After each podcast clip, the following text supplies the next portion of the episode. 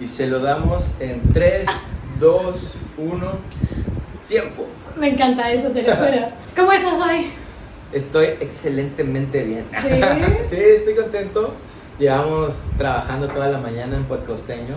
Siento que ha sido un día muy productivo, entonces me siento contento. Y pues, este. Estoy a la expectativa de nuestro invitado del día de hoy. Ajá. No, no sé qué esperar, no sé qué viene, entonces eso me mantiene así como de, oh, oh por Dios. Qué entonces, a ver qué bueno. pasa el día de hoy. Yo estoy bien emocionada, muy, muy, muy emocionada hoy porque nuestro invitado del día de hoy es Saulo David Gallardo Leiva. Jamás se me va a olvidar su nombre desde que nos pasaban lista en la secundaria. Fue uno de los nombres que me aprendí completos y que hasta la fecha no se me olvida. Ok, pues bueno, ahora lo vamos a hacer al revés. Vamos a leer primero un poco de él y ahorita. Él ya está aquí, ustedes no lo pueden ver, pero él ya está aquí. Entonces voy a platicar un poquito. Él es Saulo David Gallardo Leiva o Percha, como sus amigos lo conocen. Es un chico alegre, extrovertido, trabajador, ocurrente y amante de la danza. Su gusto por la danza surge a temprana edad, pero cuando realmente se enamora de este arte es a la edad de 15 años cuando empieza sus estudios dancísticos en la rama del folclore mexicano. Posteriormente se sigue preparando en diversos géneros como, la, como son la salsa y ritmos urbanos, no dejando a un lado su preparación como pro- profesional como psicólogo, oye, vamos, como psicólogo, Necesitamos. ya que siempre su madre siempre lo apoyó en todo con la condición de que estudiara una carrera distinta a la danza. Pero por esta misma fue la que lo llevó a conocer otras ciudades y países como son Guatemala, Nicaragua, El Salvador, Colombia, Perú y Estados Unidos con el emblemático ballet, ballet folclórico de México de Amalia Hernández. Hoy es nuestro segundo invitado internacional. Sí. Porque Dani también tuvo exposiciones este, en, en varios de estos países que, que nos menciona Saulo. Pero bueno, ya no, no, no demos más vueltas al asunto. Le damos la bienvenida a Saulo y Saulo está aquí. Oye, ¿qué onda con esto? Mucha, mucha magia, hay mucha producción. Es Hay que mucha, aquí- hay mucha producción en podcosteño, la neta. Algo que se nos olvidó decirte, tu público te ve de este lado, cuando tú hables, esta es tu cámara. Esos son mis fans, son mis fans. Oye, Saulo, pues queremos comentarte que siempre antes de, de iniciar o de entrar de lleno en esta plática, le hacemos al público de Podcosteña normalmente una, una pregunta eh, que va relacionada con el tema y nos gusta irla platicando. Y eso es para que también vayan como intuyendo, viendo qué sigue, ¿Qué onda, qué onda? cuál es el siguiente capítulo y demás. Entonces, pues te vamos a pedir que nos ayudes a, a leer las respuestas. No sé si el equipo de producción Producción. No sé si No. producción tenga- Producción. No. Producción. nos, Producción. el equipo de producción Eh, gracias, producción. nos pueda ayudar Claro. este, con las preguntas. La pregunta es esta, no sé si puedes ayudar a leerla y, e ir platicando ahorita un Ok. poquito de, de las respuestas de la gente. Ok, bueno, la pregunta es: ¿Cuál es la danza folclórica que más te gusta y por qué? Bueno, este es muy fácil de responder, la verdad. La danza que más me gusta es la danza del venado. Esta, esta danza se ejecuta en, en el norte del país, en Sinaloa y en Sonora. Hay dos estilos, la yaqui y la mayo. Entonces, esta danza, eh, aparte de ser una danza muy interpretativa, muy este, y aparte una danza que requiere mucho, mucho sentimiento. Ay, vean, vean, se me pone la piel chinita. Oye, sí. Se me pone la piel chinita de platicar esto porque realmente es algo que amo. No es, no es broma, vean, vean, vean. vean. Por, me por eso te invitamos. Sí, o sea, hablar de danza y de arte es algo que me apasiona y realmente lo siento. Entonces, esta danza es una danza ritual que, se, que, que utilizan los indios yaquis y los mayos. Entonces, esta es una danza interpretativa. Su nombre lo dice la danza del venado. Esta consta de una danza, de, de una cabeza, perdón, de, pues ahorita ya es de, de fibra de vidrio, pero anteriormente era la, la cabeza del venado, disecada. Entonces era una, una cabecita chiquita y se amarraba por acá, ¿no? Con otros aditamentos, eh, tenabares, que son Eh, el capullo de mariposa me parece que es este disecado y al, y al momento de frotarlos tienen un, este, un sonido peculiar. Sonajas, un taparrabo y ya es todo. Dependiendo si es en la, en la yaqui o en la mayo. Este, en la mayo pues es un, una, una calzonera de manta descubierto, igual los mismos aditamentos y algunos collares. Lo que diferencia en, en una de otra es que en una sales con taparrabo y en otra sales con este con el- la calzonera de manta. La que a mí me gusta más es la yaqui, donde sales eh, enseñando. Negra, Por Negra- Negra ya me conoce. Por eso es que te gusta eso más. gusta. Mostrando la Sí, mercancía. claro, el que no. El que no, el que no- no enseña no vende. Exacto. Bueno, entonces es una danza que requiere mucha fuerza, mucha condición física, mucha pasión, mucho corazón, porque la, la ahorita este con aquí este se hace con la cabeza de fibra de vidrio, entonces la cabeza pesa alrededor de unos 3 kilos. Entonces, amarrártela de tal forma que no, que no se caiga, porque haces muchos movimientos. Entonces te la tienes que amarrar con una gran fuerza. Entonces imagínate tener esa presión en la cabeza durante cuatro minutos. Es este una condición y una mentalidad pues de que te están apretando la cabeza. Entonces, Sí. Aparte, y, es una danza interpretativa donde eh, el venado está en las en la en, su hábitat, allá está en el desierto de, de Sonora. Entonces trata de un venado donde está muy contento y, y después llegan los cazadores. Entonces el, el venado tiene que interpretar primero que está feliz, está, está danzando y después la angustia siente, presiente el olfato que llegan los cazadores. Entonces, llegan los cazadores con arcos, lo acorralan, son dos cazadores. Entonces, de pasar de la angustia, llegas al miedo, empiezas a temblar. Y todo esto lo tienes que interpretar para que el público sepa que el, el venado está Y asustado. luego más a la distancia, ¿no? Que son movimientos que no se ven en corto. O sea, estos movimientos ustedes lo notan aquí. Pero en Bellas Artes Uh. tienen que ser el último que está hasta arriba, el primerito de aquí, el de en medio. Son movimientos. Y aparte, Bellas Artes es un monstruo, ¿no? Bellas Artes, el escenario de Bellas Artes es lo más grande que yo he visto en mi vida. De escenarios. Entonces, este. Después. eh, cazan al, al- al venado, le lanzan dos flechas. Entonces, de, de pasar de tener miedo, pasas a estar herido. O sea, tienes que hacer tu cuerpo. Tú eres el venado. Las, las sonajas al frente significan las patas delanteras y tus patas traseras. Entonces, tienes que hacer el movimiento de que te dieron en el estómago, dependiendo cómo tú idees o cómo tú creas tu danza. Y, y llega el momento más trágico, la muerte del venado. Entonces tienes que hacer una serie de movimientos, contracciones, en las cuales realmente tienes que dar a entender que estás sufriendo con mucho dolor Sí. y al final llega la muerte.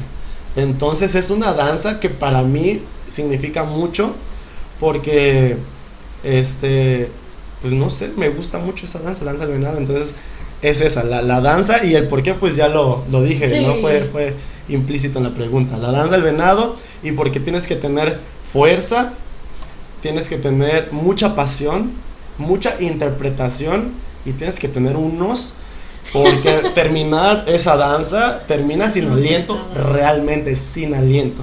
Y es por eso, la danza del venado. No, buenísimo. Ha de ser muy bella. Sí, sí. Yo luego veo tus fotografías en, en el Facebook y se ve así, de verdad se ve increíble como, o sea, no solamente es haces los movimientos y demás, sino realmente tienes, tienes que parecer un, un venado en ese, en, en ese Sí. sentido y se ve todo Te increíble. tienes que convertir en el venado. Es como aquí en Guerrero, el baile de la iguana, todo el mundo la conoce. El baile de la iguana. Entonces, ¿cómo le hace? Uy, uy, uy, qué iguana tan fea, miren cómo se menea. Uy, uy, uy, qué iguana tan loca, miren cómo abre la boca. ¿Sale? Entonces, por eso son bailes interpretativos de imitación. Sí. Entonces, el sopilote, el zanate, el burro, el tigre, todos esos son bailes de interpretación, interpretativos. Oye, pero está chido que sea ese venado y no el de la otra canción de Y que no me digan en la esquina. El venado. no, no, no. Ah, sí, ese No no, ese no creo que no, ¿verdad? No, ese no. No, no, no, no. ¿sí nos puedes ayudar a leer algunas respuestas del, del público de podcasteño, Ok, dice baúl en la bahía, así se llama el usuario. Ajá. Baúl, guion bajo, en, guion bajo, la, guion bajo, bahía. Así se llama ese, eh, el usuario. Porrazo del tigre. Se ve que los participantes sacan todo el estrés. Ok, este, bueno, también no, este, soy profesor de danza, entonces un poquito ahí va- eh, les voy a ir explicando de qué se trata. Ok, excelente. Este, el porrazo del tigre, como su nombre lo dice, se dan en la, Sí, se dan con se todo, dan ¿no? con todo. Esto se hace más en Chilpancingo, en, en la zona centro. Entonces, real, eh, en Chilpancingo hay barrio- ba- barrios, varios barrios.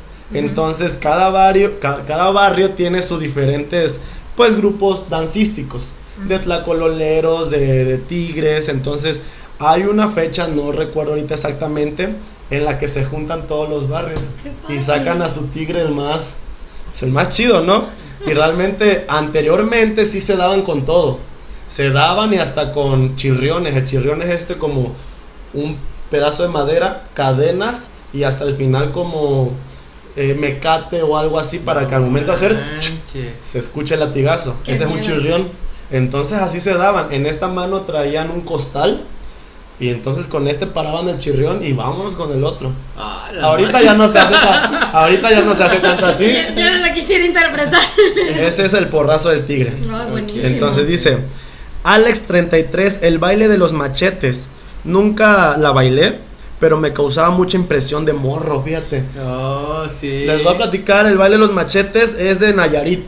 La Ah, danza de los machetes. Entonces realmente es una danza que tienes que tener eh, es mucho grado de dificultad. Varios compañeros se han rebanado la, la, la No, espinilla, man. la, la, este, la pierna con puntadas grandes, eh, realmente. No manches. No Entonces, sé si trae filo el machete. sí, este... Entonces la que la bailaban en mi primaria no estaba afilado, ¿verdad? Porque No, no, no. Oye, yo no conocí la técnica. La técnica sí lo llegaron Sí, a bailar, la- ¿verdad? Y fíjate, aún sube el, el grado de dificultad. le- hay un paso que le llaman el ruso. ¿Han visto los Ah, rusos cuando bailan sí, Ajá, ya en cunclillas? Entonces, en- ah, están en cunclillas, pam, pam, abajo, pam, pam, abajo. Y luego brincan con los dos pies y, y machetean abajo de los pies con los dos pies. Cuando hacen- están así en no cunclillas. manches. Brincan y dan un machetazo. Eso yo, yo lo llegué a hacer. Y ya hay otro grado de dificultad. Parte del vestuario es un paliacate aquí amarrado. Entonces, más grado de dificultad. Se bajan el paliacate. No manches. tan, tan, No tan, manches. Ese es de Nayarit. Mis ¿Y, cu- cuando, y cuando lo, lo practican, utilizan siempre los machetes o primero es con otra cosa? En mi, en, mi, en mi caso, yo cuando eh, ejecuté esa, esa danza, la bailé, la primero practicaba con palos de madera, de escoba. Pac, pac, pac, pac, tac, tac, tac, tac. Entonces, hay diferentes secuencias, solamente arriba, abajo, arriba, abajo, levantando la pierna y abajo es debajo de la pierna. Hay otros más grados de dificultad que son dos o, o más participantes, tan, tan, tan, tan, cacho, tan, No tan, tan, tan cacho.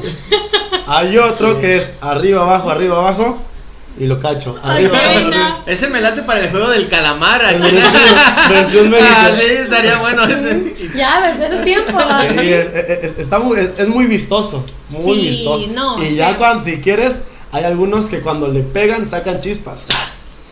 Manches. Pero pues se han ido dedos, se han ido pedazos de piel, pedazos de espinilla. Es un baile con de dificultad que necesita mucha práctica.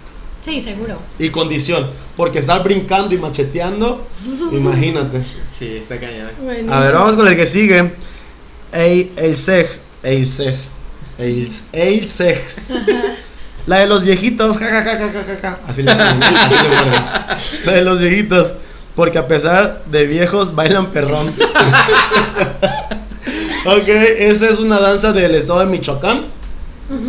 Y este se llama la danza de los viejitos porque las máscaras eh, semejan una persona anciana. Sí. Entonces es una máscara, un sombrero que cuelgan tiras de colores, este, una camisa de manga larga que le llaman el ropón de, de manta, este, calzonera de manta igual, guaraches y un como un gabancito pequeñito Ah, sí. aquí y una le llaman mula el bastón que es un bast- bastón artesanal eh, que así se le llama mula.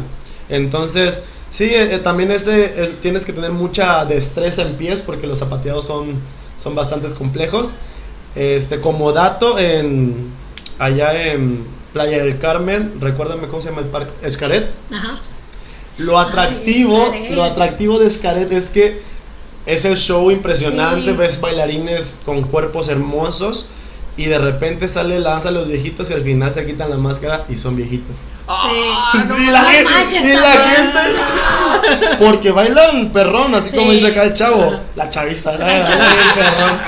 No, y de repente los ves y se quitan la máscara y son viejitos. No Y manches. se llevan las palmas. Sí, está súper padre. Esa, esa también se baila allá en el Ballet de Amalia, en Bellas Artes. Esa, la danza del venado, Naya, la los machetes no se baila. Pero vamos con la que sigue. Va. Ok, excelente. Dale, dale. Tobal. To- Toba 14. La iguana, dice. La iguana, un clásico. Además es divertido ver a turistas y extranjeros intentarlos.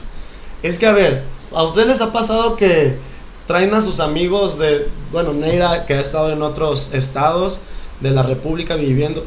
¿Has traído a tus amigos a Acapulco? No. No. Pero seguro Romance y Román ¿Tú? viven en Ciudad de México. Ay, los, Sí. los, los amigos chilangos. los- yo- mi- uno de mis mejores amigos es chilango, eh, y no se enoja que les diga chilango. Fíjate que pasó que en una de en una boda de un primo mío, un primo mío de mí.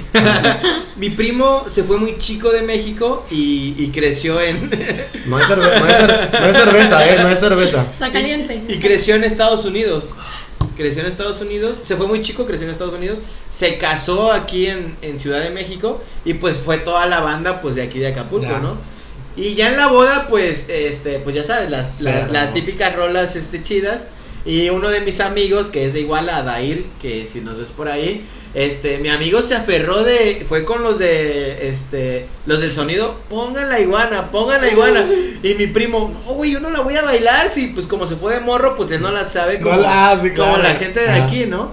Lo fue a convencer y pues bueno, allá creerás que todos los de la boda se fueron a sentar, pero el grupito de los de Acapulco, Uy, Chilpancingo, Sí, todos se pararon a de bailar. guerreros siempre hacen el argüento. Y fíjate que sea. lo más curioso es que, este, pues la neta yo no me aviento al piso. Yo tengo un amigo que yo creo que está como un poco, un poquito más bajito que de ti de alto, pero está súper gordo. Y yo dije, yo dije, no, no creo que No esté bueno. no Cuando-. Cuando de repente ya estaba en el suelo y todos, no manches. Y pues sí, la verdad fue como que el momento guerrerense de la Sí, boda. claro. Me acuerdo que la suegra de mi primo le fue a decir a mis amigos que qué bueno que, que se pusieron a padre. bailar y que pues fue el lado de... Pues a mi primo lo conocen de Acapulco, pero pues no creció No. como tal aquí. No se siente tan arraigado Ajá. eso. Pero pues bueno, toda la banda que fuimos ahí, este, sacamos el flow. Le dio el-. Y pues estuvo, estuvo muy chido y pues todo lo, toda la bandita chilaquil, saludos. este, pues sí, se quedaron así, órale. Qué Estos- chido. ¿Qué clase de persona? Yo siete he traído a mi amigos de vacaciones y pues ya, ya, ya saben que la- el baile de la iguana es tradicional, pues. De hecho, en, en el ballet de Amalia se baila la iguana. ¿Ah, sí? Se baila. Toma Pero- esto, machetes. Pero, claro. Pero obviamente se baila súper estilizado. Sí. Entonces, ellos avientan y más o menos.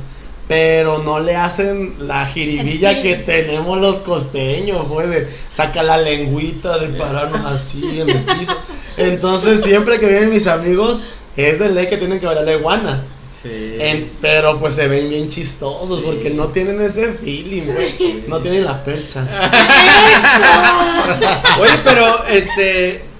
De repente, cada quien le da su estilo, ¿no? Hay unos que le brincan más y todo Sí. eso. ¿Sabes la historia de dónde sale o de qué parte de Guerrero viene? Eh, mira, la, la iguana se baila en la Costa Chica, que son los sones de artesa, y, y de ahí eh, la influencia se fue a la zona centro, que es Tixla, Ujú. sones de tarima de Tixla. Sí. Entonces te digo, todos estos pues son animales que hay aquí.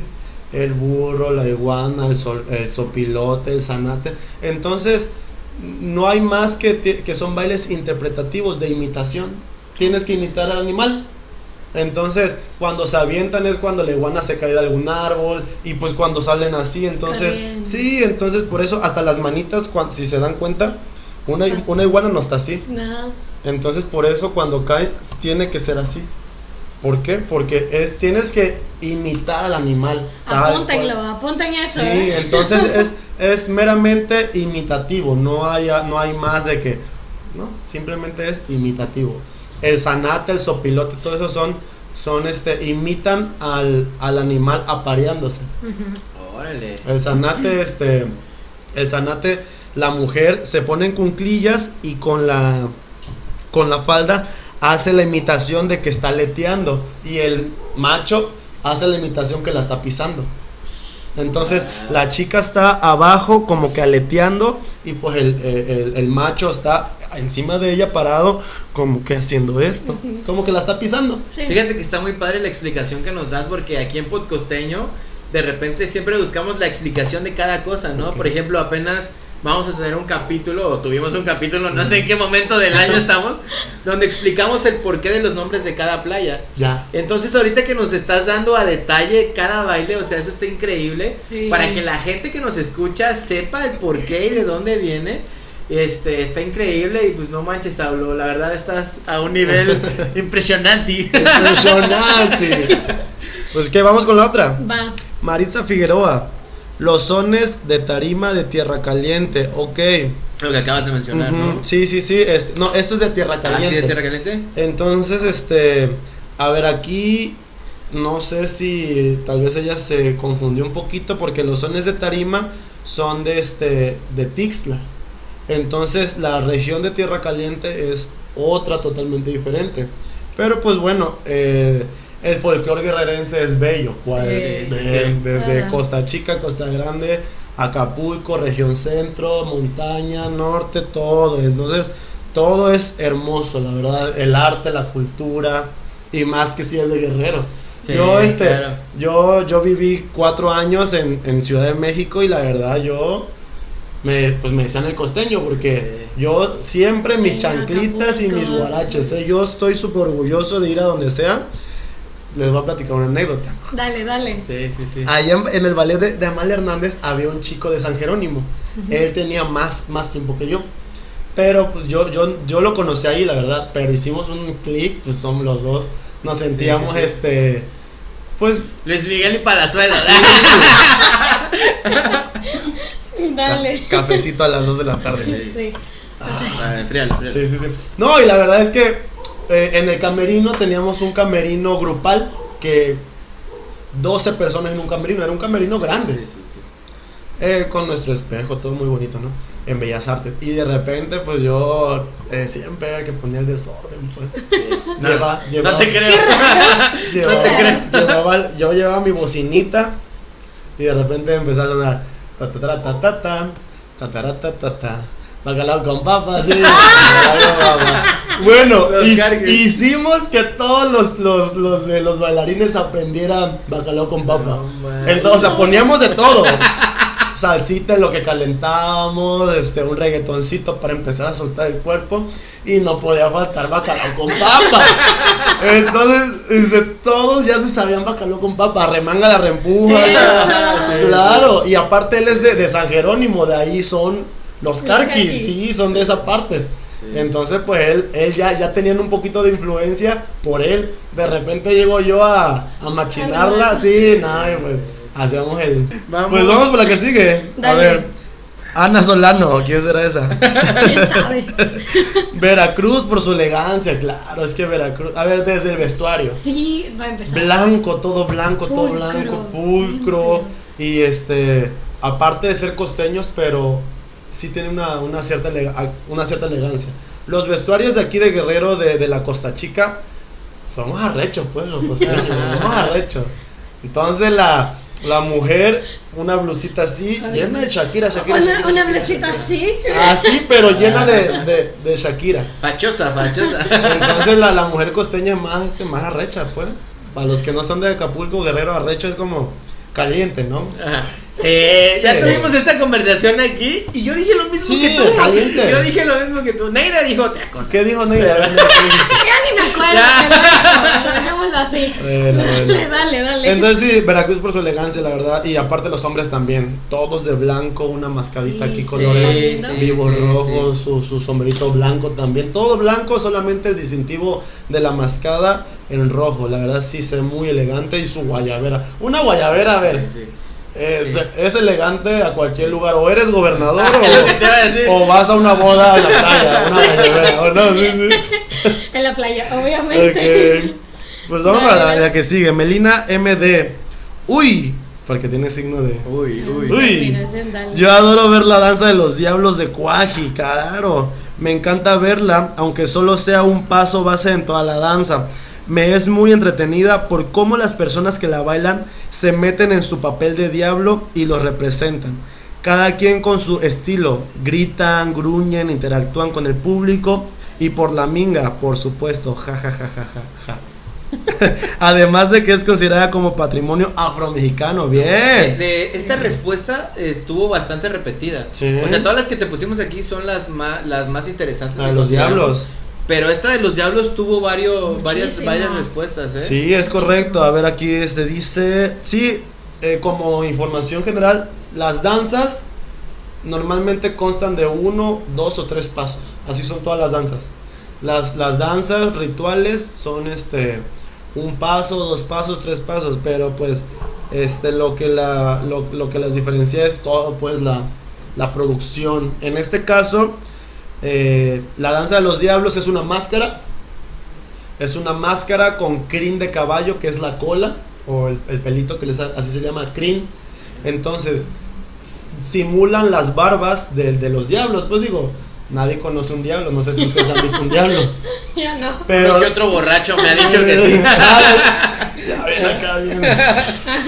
Hola madre. Bueno, pero pues lo- la imagen que tenemos del diablo es así como con barbas, ¿no?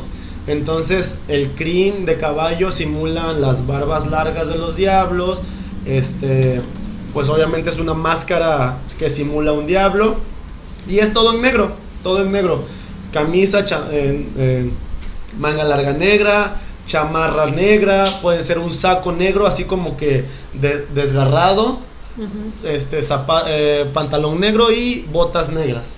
Entonces, esto lo hacían en Cuaji los negros que venían este pues cautivos en los barcos. Sí. Entonces, esto era para espantar a los a los que los traían este presos. Sí. Entonces se ponían estas máscaras para espantarlos. Entonces e- ellos pensaban que realmente eran diablos. Entonces No estos manches. lo hacían ellos para divertirse, pero veían que les causaba miedo a los a los que los traían. Está increíble. De hecho, apenas tuvimos una plática de esto de los afrodescendientes en Guerrero. Nada más como comentario, no sé si mi información sea la verídica, pero es lo que yo sé. Puede haber personas que dicen, yo tengo esta información y también es Sí. válido. Sí. También está súper bien agregar Sí. eso porque nosotros regularmente hacemos eso para que pues hay diferentes versiones, ¿no? De todas las Sí. historias y aparte también este pues que nos aporten algo, ¿no? Lo que nos quieran comentar. Sí, sí, pues sí, gruñen, gritan, gruñen. ¡Wow! ¡Hurra cachaca! ¡Ucha perra! y se ríen, sí, se ríen. Y obviamente como pues traen acá, cuando hacen los gritos, pues se escucha más malvado. Ah. Entonces, pues obviamente ha- hacían estos gritos y pues aquellos, este, los, los que los traían presos, pues se espantaban. Sí.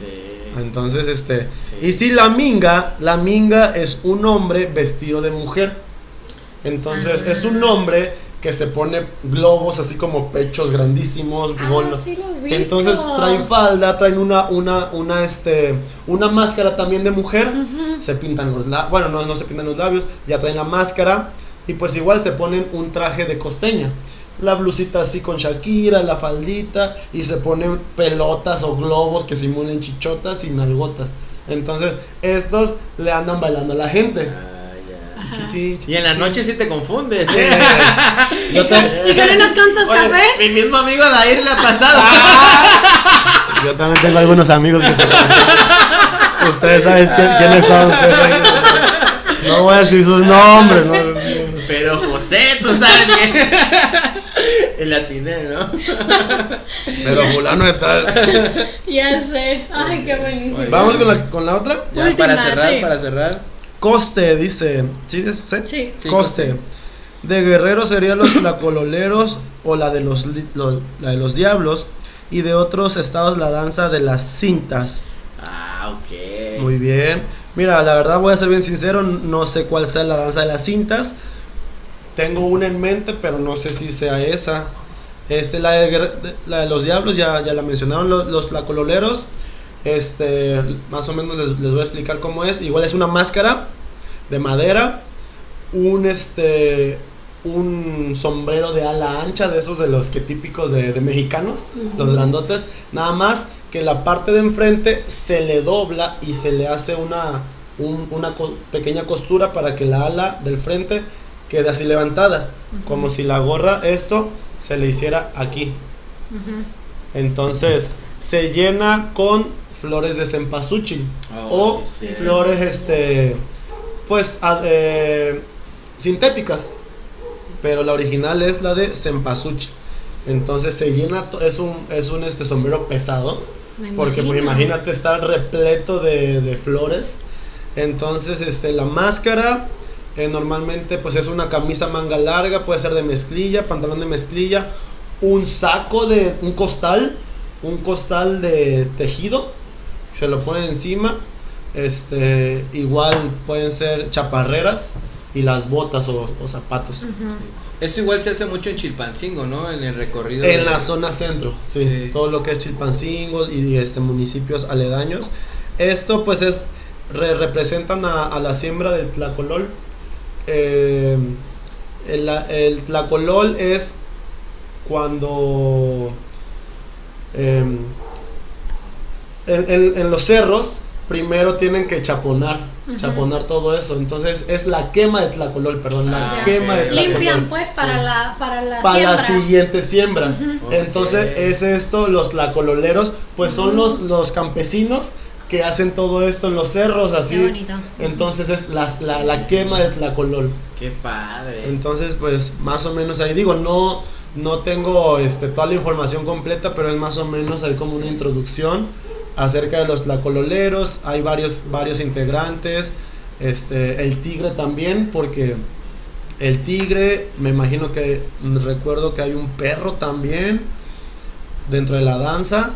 Entonces el tigre es el que se come los sembradíos. Oh, ya. Entonces también ellos tienen que cazar al tigre. Sí. Tienen que cazar al tigre porque o espantarlo. Espan- y también llevan un chirrión. Sí, sí, ese se truena. ¿no? Entonces con esto el tigre se asusta y Y se va. eh, es lo que cuenta la historia, pues, de acerca de los lacololeros. Más o menos Qué ahí. bonito. No, pues Saulo, la verdad, muchas gracias por tu explicación, la verdad, en cada uno de, de estos. Creo que podríamos, creo que podríamos dividir el capítulo en esta explicación de Saulo de cada uno. Y esto me gusta para los Sí, clips sí, que, está que increíble, Saulo, muchas gracias. Pues bueno, ahorita nosotros queremos conocer un poquito más de ti, ya este, terminando nuestra sección de, de respuestas de nuestros Como que la alargamos, ¿no? Es que pero está No, pero chido. está súper desviamos. bien, o sea, es información súper importante que pues vale la pena que todos sepan, ¿no?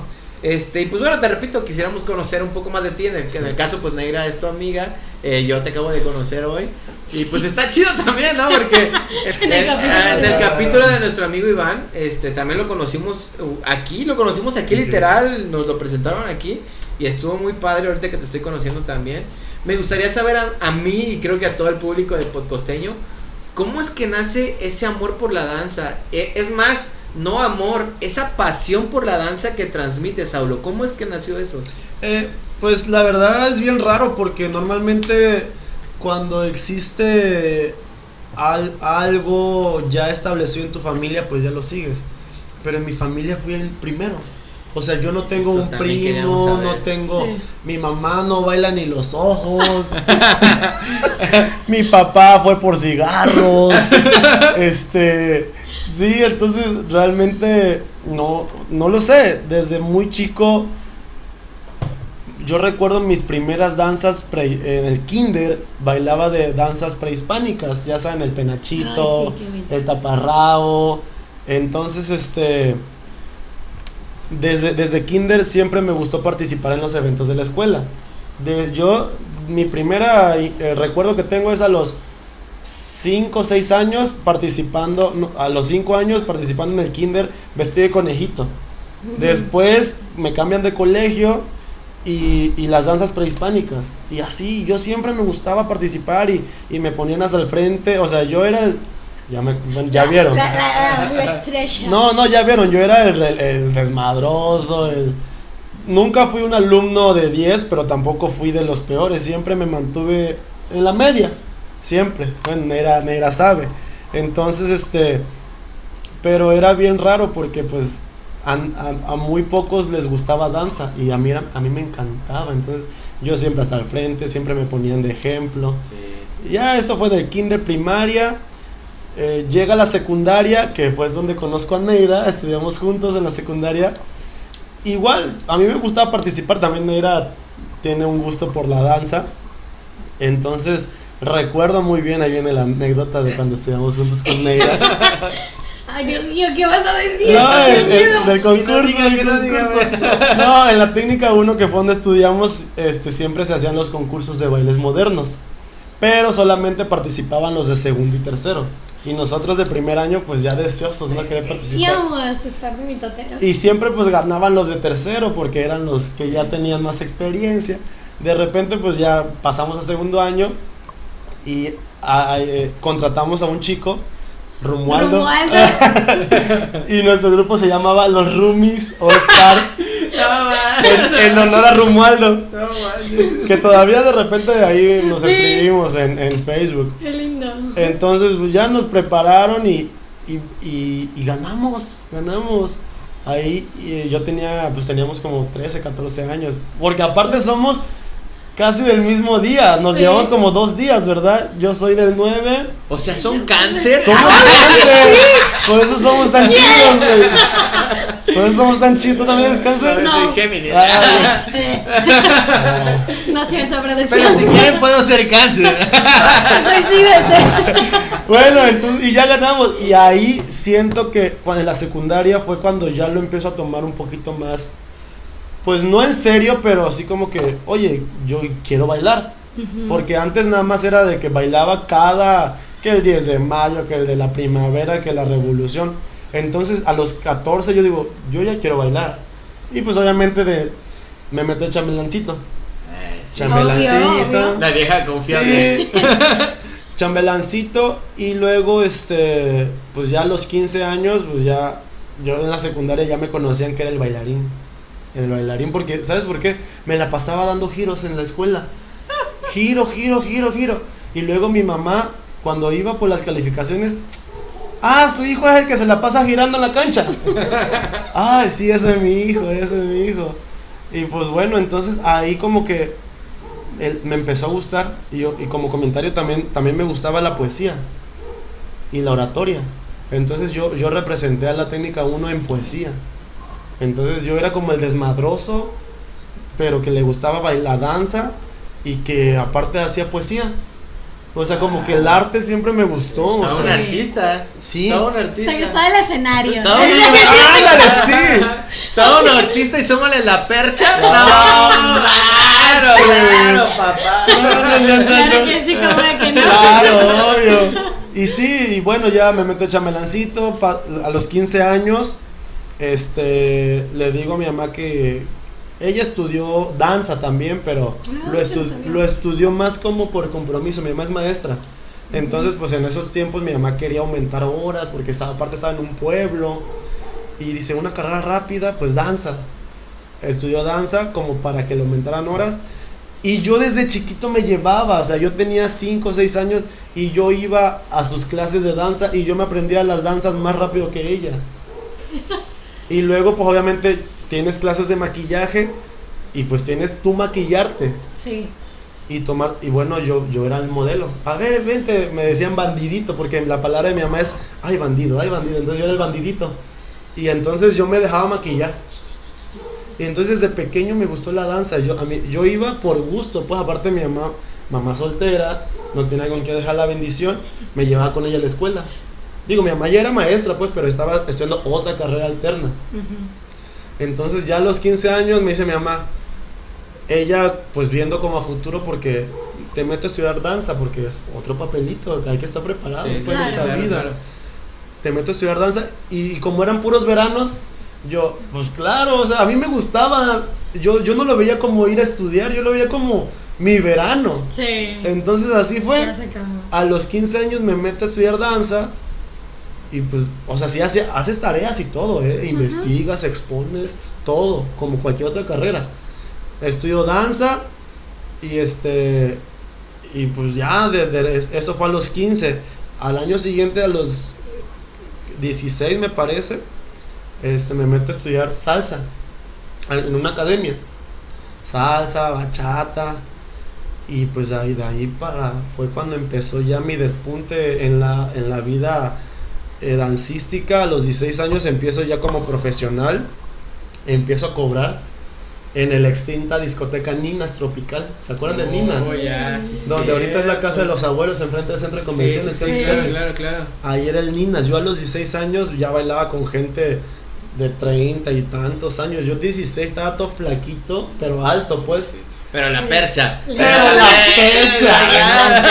Ustedes saben, ¿sabes? La percha es la percha.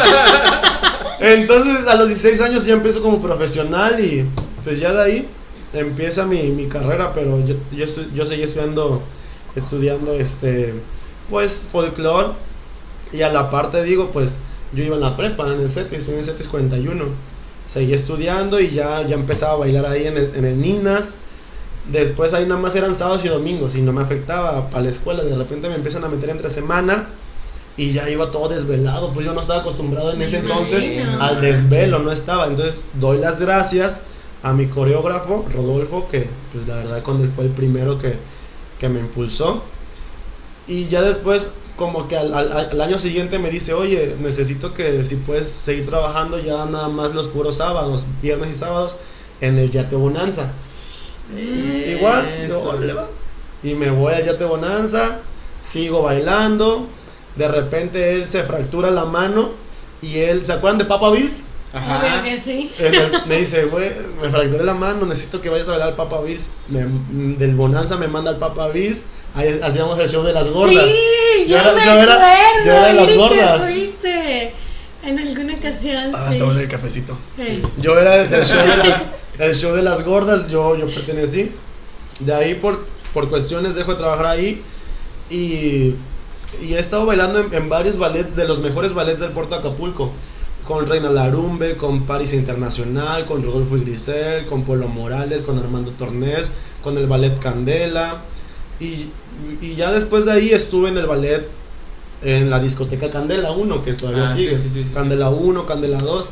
Y pues me he recorrido todos los hoteles, desde el Mayan, el Princess, hasta los, los lugares que no te imaginas más rascuachos y más feos de, de mala muerte. He estado bailando. Y pues ya a partir de ahí como que todavía era como que un pasión pero hobby. O sea, ya ganaba mi dinerito, pero pues hasta ahí. En el 2015 yo ya estu- estaba estudiando, ya había terminado la carrera técnica y justamente ese año abren la licenciatura y pues me paso, digo. Pues sí. Oye, qué suerte, ¿eh? Pero obviamente ahí sí ya más carga, más carga laboral, más investigaciones, más exposiciones, o sea, otra carrera. Y pues yo a la par ya estaba estudiando psicología. Entonces, en el 2015, lo recuerdo bien, este, viene el ballet de Amalia Hernández, aquí a Acapulco, al Forum. Y yo obviamente lo vi en, Sí. en Facebook. Se abren audiciones. Y yo... Y todo. Güey, no mames, ¿ya viste que hay audiciones? Y yo, sí, ya vi. ¿Vas a ir? ¿No? Güey, no mames esto. Sí, güey. Otro. Güey, ya viste que va haber audiciones para el ballet Amalia. Tienes todo, altura, por de percha. ¿Vas a ir? No. Güey, ¿por qué? No. Mis maestros, era verano, yo estudié en los veranos. Percha, ¿vas a ir a la audición? ¿Ya viste que viene Amalia? Yo, no, no voy a ir. Y todos se preguntaban, ¿por qué no? Entonces, yo tenía una, una, una explicación muy, muy fácil. Mi mamá me había apoyado siempre, pero me decía, estudia primero tu carrera y después haces lo que quieras. Y desde chiquito me decía, mira, la única herencia que te voy a dejar es el estudio, aprovecha ahorita que yo te estoy apoyando. Entonces desde, desde chiquito mi mamá me apoyó en todo, en verdad, mi mamá la amo, es mi mejor amiga y todo. Y siempre me apoyó en todo, pero siempre me decía, estudia, estudia, no dejes tu carrera. Y pues sí, realmente fue eso, o sea, yo tenía bien en mente de que, güey, ya me falta un año, termino mi carrera y ya me voy a... Porque mi, uno de mis sueños también era, era conocer el mundo viajando, por conocer el mundo pero sin yo pagar, que me pagaran. Sí, claro. Claro. Entonces tam- también, regresándonos un poquito antes, recuerdo que cuando era chiquito, cuando estaba en la academia, a mí me, Ah, gustaba, sí. a mí me gustaba ver la academia, pero por los bailarines. Sí. Ah, O sea, qué yo veía, o sea, yo veía la academia por los bailarines. Yo decía, yo quiero estar ahí. Yo veía la academia por Yair. Por- o sea, yo veía la academia por los bailarines, o sea, realmente. o sea, mi sueño era estar un día ahí, bailar con, una- con un artista, con Daddy Yankee, con- porque en ese entonces me gustaba más. Soy versátil para la música, pero en mi época como de secundaria me gustaba el reggaetón. Y yo veía los videos por los bailarines. Bueno, ya total. Y un día me dice mi mamá, oye papi, ¿ya viste que viene el ballet de Amalia? Y yo, sí. ¿Ya viste que haber audiciones? Le digo, sí. ¿Vas a ir? Y le digo, no. ¿Por qué? Le digo, mamá, tú me has dicho que estudie. Dice, psicología luego puedes terminar. Y yo dije, "Fuck, si la persona que toda mi vida me había dicho estudia me está dando luz verde, a huevo. Ay, se me fue la piel chinita de acordarme todavía. O sea, si mi mamá que siempre me había dicho estudia, estudia, me da la luz verde para ir a cumplir mi sueño, güey, a huevo. Le, digo, mamá, pero necesito tomarme fotos. A ver, rápido, aquí te las tomo. Güey, así, posiciones de ballet. Pum, mi mamá me tomó las fotos. O sea, en ese momento cuando ella me dijo, vete, yo dije, a huevo que me tengo que ir. Y ya mandé mi correo porque ya faltaba como uno o dos días para enviar los correos.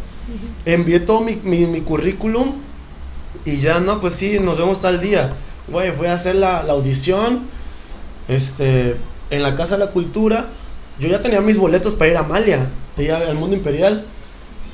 Quedé seleccionado para la segunda fase. Y me dicen, bueno, aquí tienen sus boletos para que vayan hoy. Y pues los regalé, obviamente, porque ya tenía mi boleto. Este, nos vemos tal fecha en, en México para la segunda, la segunda fase. El día que me tenía que ir me dio chingoncuya. ¡No! ¿Se acuerdan? En el 2015 estaba la chingoncuya. No manches. Y era el, el- el cumpleaños de mi hermano, lo recuerdo, 19 de agosto. Lo recuerdo porque era su cumpleaños. O sea, todo, chikungunya, Sí. su cumpleaños. No, pues ya sabes, o sea, y, y no me dio tan fuerte, ¿eh? Me dio, me pusieron la tribedosa, que creo que es la que, la que te ponían, ¿no? Como para que te reactivaras. Creo que nada más me salieron los puntitos y, y- y nada más. Ah, bueno. Bueno, ya total, esperé creo una semana y vámonos, el veintitantos. Este, pasé a la segunda audición, pam, pam, de zapateado, todo, y la chingada. No, pues que sí, que sí, este, ya cuando, quédate ya. Y les dije, no, espérense, tengo que ir a Acapulco a arreglar todo, mi escuela, este, ya me faltaba un semestre nada más porque yo había adelantado, ¿ves? Aquí en la UAGRO puedes ir adelantando y ya el último año solamente lo haces para tu servicio. Ya nada más me faltaban tres materias. Entonces, pues ya, vine, hablé con mis maestros, mire, profe, écheme la mano. Así, así, así. Vete. Sí, no manches. No, Los maestros ¿Cómo me- que no? O sea, Rep- me reprobaron, ya después me pusieron en 6 o 7, o sea, ya nada más para pasar las Sí, materias. ya, vete de aquí. Sí, ya, ya, lárgate. Y este, vine, di las gracias en los trabajos, en los ballets, y aparte yo daba clases de salsa. Y pues ya lo, lo demás es historia. Me estuve cuatro años, grandiosos años, aprendí demasiado, conocí ciudades, conocí personas. Mi experiencia, viví solo por primera vez a mis 22 años, me fui me fui a una ciudad donde no, no sabía ni andar en metro, no conocía nada, no tenía familia, llegué con mis cajas de huevo, llegué sin ropa de frío porque, güey, aquí lo máximo que tienes es una chamarra para Suéter, cuando para, chamarra. para cuando vas a algún lugar de frío y nada más. Y allá llegué a un, a un departamento sin amueblar, donde estuve durmiendo en el piso como un mes. Yo duermo de lado, ya mi hombro estaba deshecho, o sea, y con un chingo de frío, o sea, neta, realmente yo llegué sin nada allá. Y pues ya, o sea, la, mi mamá me apoyó, este, ella, este, me mandó para un colchón, compré un colchón en el piso, dormía, no tenía ni base. Así empiezan todos, así empiezan los, pero güey, yo estaba lo más feliz porque estaba cumpliendo mi sueño. No mames, se me pone la pechinita otra vez porque Ah. platicar esto, o sea, sí lo veía, pero bien lejano, y de repente ya estar allá y cumpliendo tu sueño, puta madre. A mí se me hace impresionante lo que nos estás contando porque como decía Román ahorita parece que todo se alinea. O sea, está bien raro porque como que todo se alineaba, pero al mismo tiempo la vida te decía, con el cumpleaños de tu hermana, con el Sí. la chikungunya, la vida te decía, ¿lo quieres? Órale pues, a ver si es cierto. ¿No? Entonces no sé, cómo Sí. llegar allá. Y le- les sigo platicando mi, an- mi anécdota, o sea, yo, este, pues yo, yo decía, o sea, si me voy a ir a un lugar y, em- y voy a ir a sufrir, no a sufrir, pero pues a rascarme yo. No quería ser típico de que mi mami me estuviera mandando dinero y la chingada. Yo tenía un colchoncito porque me quería ir a Cuba de vacaciones.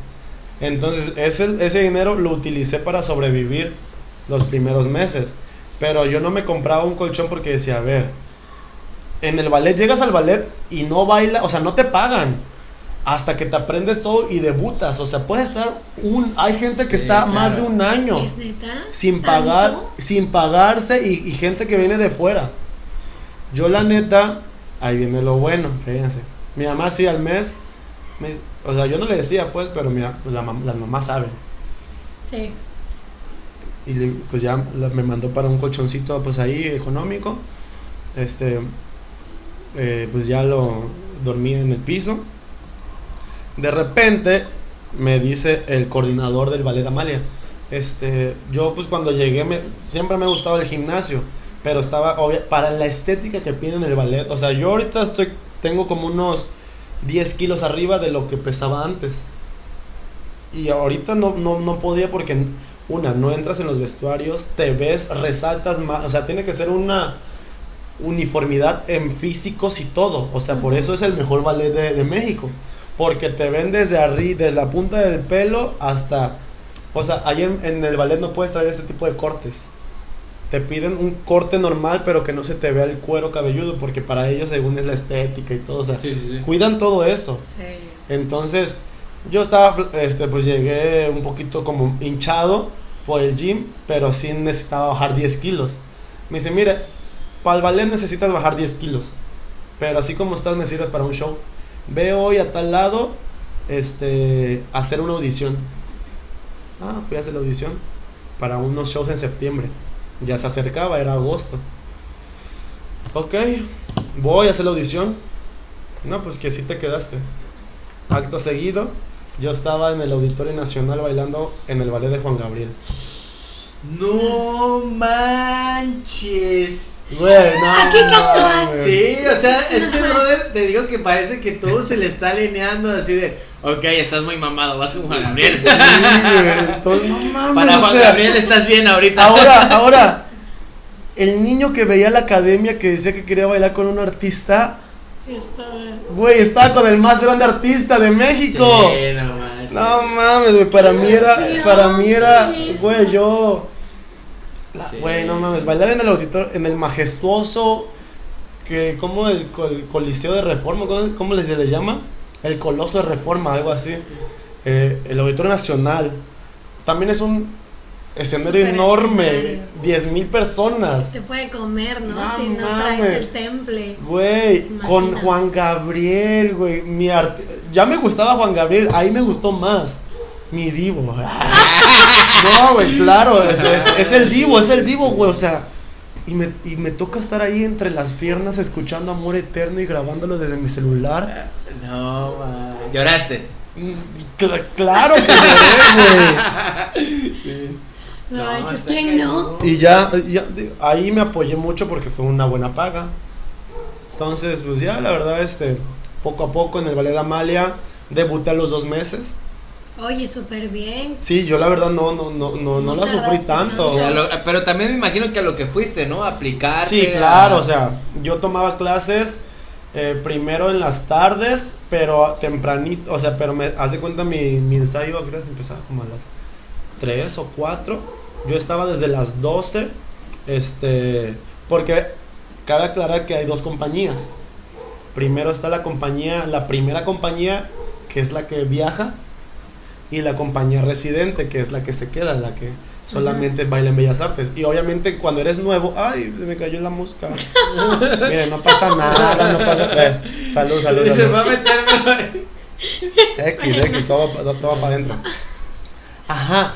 Y entonces lle- tú llegas, la, la, la compañía, primera compañía, ensaya en las mañanas y la residente y la experimental, que es donde llegan todos los nuevos, ensayan en las tardes.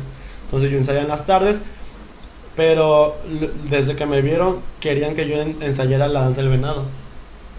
Entonces yo, yo estaba desde las 12 hasta las 8. 8 horas en chi- tenía como una media hora u hora para comer algo. Ajá. En lo, de 12, punto de 12 a 3, en chinga, danza del venado. Y tenía una hora para comer. Tres horas ensayando la danza del venado. Sí. No, es que es, es acondicionamiento físico para aguantar esa. eh, La danza. La danza. Como tal. Y, la, y, la, y, y todo. Y ya la rutina. Sí. o ¿Y sea, se te pasaba en, en friega Sí, el tiempo? claro. Sí, No, me imagino. No, pero sí. imagínate, un costeño yendo a ensayar a la Ciudad de México los primeros meses y hasta el primer año. Bien sofocado. No, para mí era la muerte. Yo los labios morados se me ponían. Horrible, No horrible. respirar, la verdad. Luego, no, no, horrible. El frío, que el frío así que, que hacía de que me ponía sudadera, me daba calor, me la quitaba, me daba frío. Puta Sí. madre. En el transporte público te da calor otra sí, vez. y- no. Oye, Saulo, y por ejemplo, tienes ahorita, o sea, ya estamos en, ya llegamos hasta Juan Gabriel, pero en algún momento tuviste algún referente en cuanto al baile que tú dijeras, Ah, es que quiero bailar como él, o, o que dijeras, no, quiero llegar a ser como tal persona. No, la verdad es que mm, no, nunca tuve. Muchos dicen, ay, yo Michael Jackson, ¿no? A muchos les gusta Michael Jackson y es como su referente. No, fíjate que. No, nunca tuve a alguien así como a quien seguir. Simplemente me gustaba y me dejé. Y, y fluí, me dejé llevar y. O sea, a mí me gusta la danza en general. Hay algunos que solamente bailan danza folclórica, danza clásica, ritmos latinos, ritmos urbanos, belly dance, danza oriental. Pero a mí me gusta la danza y, y yo soy versátil.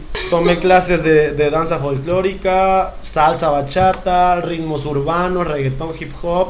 Allá en México tomé ballet clásico, jazz, danza contemporánea, hip hop. O sea, siempre De todo un poco. de todo un poco. Y pues sí, o sea, al inicio fueron unas chingas, ocho horas, ocho horas ahí metido. Ya posteriormente me pasaron a la primera compañía, empecé a viajar. Eh, mi primera gira fue a Centroamérica, Nicaragua, Guatemala, El Salvador.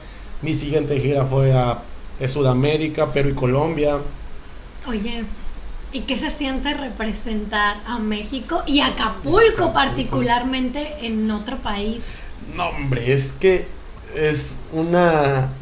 Hay mucha gente, hay muchos mexicanos fuera de México, entonces Sí. aplauden más que aquí. Aplauden ¿Ah, más sí? que aquí. No manches. Claro, por- güey, pues es que es como que si les llevas un poquito de tu tierra Claro. Sí, allá, entonces claro, claro, claro, claro. la gente llora, se ap- aplaude, se para, no hombre, y obviamente uno como bailarín lo siente, o sea, está- ten- tenemos la- los sentimientos a flor de piel. Yo muchas veces lloré. Lloré al ver el Palacio de Bellas Artes lleno, parado, aplaudiendo. Dije, güey. Está llorando allá, están llorando allá. Güey, güey, yo decía, ¿realmente vale la pena? Claro que vale la pena cada perro segundo por estar aquí y sentir esto, o sea, hacer lo que más amo en mi vida y que todavía me pague, no mames, claro que vale la pena. Luchan por sus sueños, la voz sí se puede cumplir, güey. Yo soy, no mames, se puede y, y es una sensación indescriptible que... Oye, Saulo, pero por ejemplo, ahorita dices que llegabas a las 12 del día y a, Sí, ya, enfríalo, enfríalo porque está muy caliente. ¿eh? Llegabas a las 12 del día a, allá a tu, a tu entrenamiento y luego a practicar y aprender las coreografías. Me imagino que deben de sur- surgir accidentes, o sea, en el mismo Mm. este practicar, ensayar, debe haber lesiones. Pues lo que decían los machetes, ¿no? Sí, Por ejemplo. ¿cuál- tú- ¿Qué ha sido lo peor que te ha pasado a ti en Mira, la en verdad, eso? no, en el ballet Amalia Hernández son bailarines de alto rendimiento como los deportistas. Ensayan, toman clase de ballet hora y media y después de la hora y media van al ensayo de tres horas. Eso es lunes, martes, jueves y viernes. Los, entonces, no, los lunes no, martes, jueves, viernes y los miércoles hay función, descansan sábado y domingo hay función. Entonces, son bailarines de alto rendimiento que tienen un cuerpo preparado. Sí, Para- entrenamiento. Pero digo, este, no necesitas un cuerpo fuerte, mamado, necesitas tener un cuerpo resistente. La verdad, Sano. sano. Hay bailarines que son, pues sí, o sea, no todos tienen la misma alimentación, no todos tienen la misma disciplina, por eso hay bailarines que tienen muchas lesiones. Entonces, hay bailarines que no son inteligentes, no, y no me refiero a esto con que estén mensos. Simplemente me refiero a que no son bailarines que cuiden su cuerpo. Su principal herramienta Claro, entonces yo la verdad he sido una persona que me ha gustado el deporte desde muy niño. O sea, mi, mi infancia y mi, y mi pubertad fue deporte. Practiqué atletismo, practiqué eh, natación, practiqué clavados, estuve en la quebrada. Ah, me acuerdo que me dijiste que Estuve te la- aventaste estuve- de la quebrada. Es que yo vivo a cinco minutos de la quebrada. Tengo primos, tíos que son clavadistas. Entonces, es como, como casi casi una tradición. Si vives por ahí, algún, o tienes algún familiar, alguna vez has ido a nadar. Y a mí de niñito me llevaban a nadar. Esa es otra historia. Y, y- y me llevaban mi- mis, mis primos, que eran más grandes que yo, al canal. Y poco a poco empecé a practicar y después estuve en los shows de clavados. No me, no me aventé desde, desde arriba, Desde me aventé desde la mitad que son 18 metros. Dejé de practicar los clavados porque me perforé la membrana del tímpano. En un clavado. sí. ¿En un Aparte- clavado? En no, un clavado. pero estuvo bien, qué bueno que te pasó eso, porque si no se hubiera perdido a Amalia Hernández de un gran bailarín. Entonces, La verdad. este, la verdad yo practiqué voleibol, fútbol, este, yo fui muy deportista, de niño y de y pubertad. Llega la danza a mi vida y hago de a un lado el deporte y me, y me enfoco a la danza. Entonces, se puede, y, y ya después un poquito más grande empiezo con el gimnasio. Entonces se puede decir que tengo un cuerpo fuerte. Entonces, Preparado. preparado. Entonces, la verdad, yo nunca he tenido una lesión. Excelente. O sea, Me he lastimado más le- poniéndome un calcetín que te da una, güey, que te da una contractura. Nunca te Sí, pasa sí, que de repente Bueno, frío, sí, sí. poniendo, sí, Sí. que Es- no es es- lo mismo. es que es un, es un mal movimiento y más si estás frío. Este, solamente una, un- en una ocasión me lastimé la espalda, las lumbares, la espalda baja, pero pues con reposo y con masajitos, pero nada más de que rodillas. No, la verdad. Es que te digo, tienes que ser un bailarín inteligente, saber cómo, si vas a, a- a hacer alguna rutina de piso, saber cómo entrar al piso, si vas a hacer algún salto, saber cómo hacer el salto, cómo caer, si vas a zapatear, cómo zapatear para que no le dé tanto impacto a tus rodillas, a tus tobillos. Claro. Hechizar, pues Sí, también. Y fíjate que eso Sí. se refleja mucho con. Eso. Eso. se refleja mucho con los deportistas. Porque hay deportistas que pues sabemos que tienen una carrera pues pulcra y se cuidan bastante y muy pocos se lesionan, ¿no? Sí. Y ahorita que dice la parte que le suma su cuerpo, que le ha ayudado desde que hace deporte, Sí. físicamente y pues con ciertos cuidados, pues está súper bien, ¿no? Sí, Qué sí, bueno sí. que nunca te, te has La lastimado. no. Y, y, y- y para, bueno, para nuestra edad, porque somos de- ya este, en la danza ya no ya soy un bailarín, pues no no principiante, llevo 14 años bailando, entonces ya estoy como llegando a la final al final de mi carrera de mi carrera. Digo, si si me sigo conservando y cuidando mi cuerpo, puedo llegar a los 40 años bailando. Pero pues tengo que estar consciente de que ya no soy un chavito, Sí, tan- o sea, sí. Y bailando a ese nivel, ¿no? Digo, ahorita, Sí. ahorita ya no bailo a ese nivel porque pues en el puerto de Acapulco lamentablemente no tenemos shows de esa magnitud. Sigo bailando, claro, pero obviamente este cualquier tipo de shows en cualquier momento te puede pasar algo. Sí. Pero digo, ya soy un bailarín inteligente que sabe cuidar mi cuerpo, sabe cómo apoyar, cómo marcar, cómo pisar, cómo diferentes cosas. Oye, y ahí hablamos, por ejemplo, de las lesiones, nada más, ¿no? Pero en general, eh, como bailarín, ¿a qué retos te has enfrentado? Digo, o sea, ya sabemos que has- afortunadamente has tenido el apoyo de tu familia, que los astros se alinearon. Sí, los y- astros y, de una. todo permitió. Ajá. Pero incluso hasta lo que mencionas, ¿no? Que, que no tenías el, incluso el peso que necesitabas Sí. y te fuiste al show de Juan Gabriel. O sea, todo se alineó.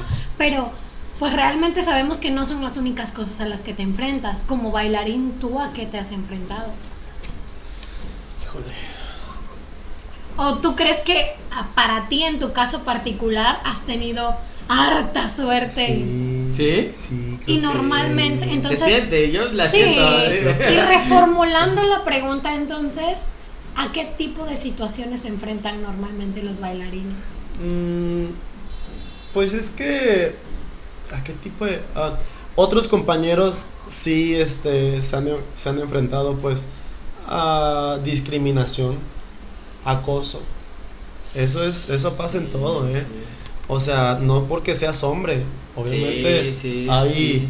coreógrafos, jefes que son gays y pues, pues, a ver qué onda.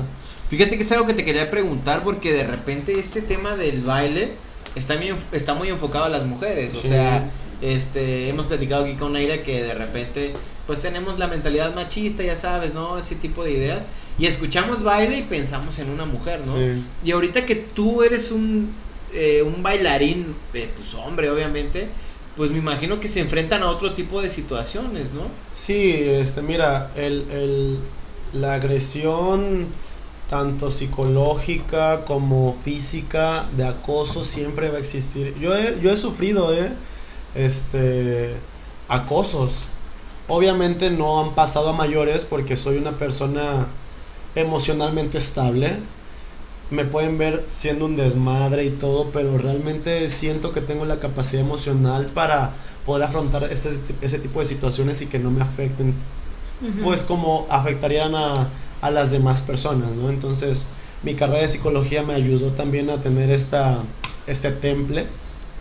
Y yo digo que también la formación y los valores que me dio mi madre, mi madre es una persona muy relajada, que a ella le vale madres. Sí, a ver. Entonces, pues yo también soy así. Y yo sí, ya, Sí, bueno. entonces yo también, yo también soy muy relajado, pero sí, mis demás compañeros han, han enfrentado acosos, han enfrentado discriminación. A ver, la, la carrera de bailarín es una carrera bien complicada porque siempre tienes que estar dentro de los estándares. Y sí. no manches. Siempre tienes que estar dentro de los estándares. Sí, y fíjate que eso pasa en un buen de cosas, pero para el baile, o Más, sea, me imagino que está cañón, ¿no? Sí. El peso, la estatura, Sí. la ¿El color masa de piel corporal, influye? el color, no sé. Claro. No. Güey, a ver, en, en, en el ballet Amalia, ¿cuántos no quisieran estar? Es el ballet. Es, Eres, eh, eres la segunda persona en mi vida que conozco que ha estado ahí, güey. Eres la segunda persona que conozco en toda mi vida, güey. Pero, pero, pero, pero dicen, Neta. sí, es el sueño de muchas personas, pero dicen, ¿cómo piden altura de 1,80 hombres si somos mexicanos, no tenemos esa altura? Eh. Pues, güey, pues ni modo, entonces, ¿Tacones o qué? pues lamentablemente, pues si no tienes esa altura, pues no vas a estar nunca. O- y así es, pues. O sea, por eso, o sea, muchas personas tienen el talento, tienen el cuerpo, pero no tienen la altura. O muchas personas tienen la altura, pero no tienen el cuerpo. O muchas personas tienen el cuerpo, pero no tienen el talento. Sí. Pues ahora entiendo lo de todo lo que se le ha alineado a él. O sea, aparte que todo se le ha alineado, cumpliste con los estándares, ¿no? sí. Sí, no, y aparte yo siento también muchas veces que importa mucho el cómo seas tú, o sea, no sé ustedes en qué crean y no nos vamos a meter tan a fondo, pero, güey, si obras bien, si eres chido con las personas, si no tiras envidia, si no tiras mala onda, pues, güey, las cosas llegan solito. Sí. Entonces- Oye, y ahorita que mencionas lo de tu mamá y todo esto, este, que no, que estudia y estudia y el baile, o sea, ¿cómo ha relacionado tu carrera de psicología con, con el baile? Fíjate que la, la había dejado un poco de lado, pues estuve cuatro años allá. La dejé de lado totalmente. Eh, después de, de estar ahí me fui a Playa del Carmen. este, pues yo, yo, yo sabía que no iba a estar mucho tiempo en el Ballet de Amalia, nada más quería ir a, ir a cumplir mi sueño, mi meta y ya estuvo. Vámonos. Sí, quería, yo, yo sabía que quería estar en Playa del Carmen porque allá se gana una muy buena lana y pues está chido. Entonces me fui para Playa del Carmen a inicios del 2020, el año pasado, en enero yo ya estaba allá, vine, todavía, ¿nos vimos? Eh, sí, todavía Sí, no- sí, nos vimos a la playita. en el, en el diciembre del 2019. Nos vimos, yo vine de vacaciones, la vi a ella, vi a otros compañeros de la secundaria. Vine a pasar mis vacaciones y me fui a, a Playa del Carmen. Ya estaba yo chido y pasa la pandemia, me regreso. Bueno, estoy acá en, en casa y eh, este año me dice mi mamá, o sea, mi mamá siempre me ha apoyado. Me dice, este, ¿sabes qué? Yo, yo ya tenía en mente como hacer como una maestría, pero como en sexualidad, en sexualidad humana. Entonces, este, o algo pues relacionado con la sexualidad. Este, me dice, ¿sabes qué? Encontré este diplomado este, en psicología clínica. Eh, échatelo. Y pues que retomo otra vez la psicología. Y pues bueno, entonces llegó un momento, eh, ya lo terminé, fue de seis meses el diplomado. Lo terminé apenas hace un mes o menos de un mes. Están por llegarme mis, mi- mis papeles, porque Ujú. fue, fue, a di- fue en línea, pero fue un diplomado que se hizo 100% en línea. Ya. No, no a partir de la pandemia. Excelente. Entonces tenía mis aulas virtuales y todo el pedo. Entonces retomo la psicología a partir de pues el apoyo de mi madre. O sea, mi madre siempre ha estado ahí. Eh, nunca había dado terapias, la verdad. Nunca había dado. Y a partir de este diplomado necesitaba un paciente. Entonces empezar terapia y güey, me sentí como pez en el agua. Me sentí como pez en el agua, di mi primera terapia y, y, esto, obviamente tenía mis asesores y les digo, me cancelaron varios por, por miles cuestiones. Digo, y yo ya iba atrasado en mis, en mis actividades. Mire, estoy atrasado porque me han cancelado, no vienen, así, así, así.